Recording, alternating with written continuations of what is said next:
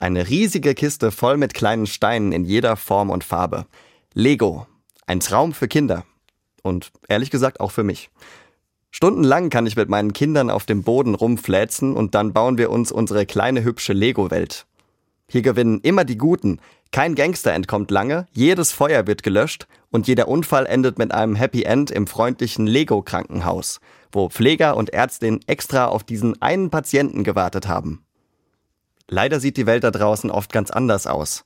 Verbrecher auf freiem Fuß gibt es zuhauf, es passieren fürchterliche Unfälle und Krankenhäuser haben dramatische Personalengpässe. Klar tut es mir da gut, für eine Weile in unsere geradezu perfekte Lego-Welt zu entfliehen. Aber weltfremd geht es bei uns nicht zu.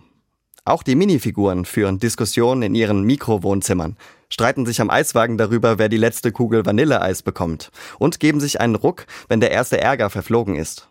Dann streichelt das eine Figürchen dem anderen zur Entschuldigung über den Kopf. Ich weiß, dass die Welt da draußen nie so harmonisch sein wird. Aber reicher an Liebe, verständnisvoller und entschlossener kann sie immer werden. Daran glaube ich fest. Ich habe es mit in der Hand und mit meinen Kindern übe ich es gern in unserer Lego-Welt. Über die Weihnachtstage werden wir wieder viel spielen und das passt perfekt zur Weihnachtsbotschaft. Das kleine Jesuskind wurde auch in keine perfekte Welt geboren. Von der politischen Lage zu Zeiten von Maria und Josef ganz zu schweigen. Aber eins hatte das Baby in der Krippe quasi schon auf der Stirn geschrieben. Perfekt könnte die Welt nicht machen. Aber ein Stück besser schon.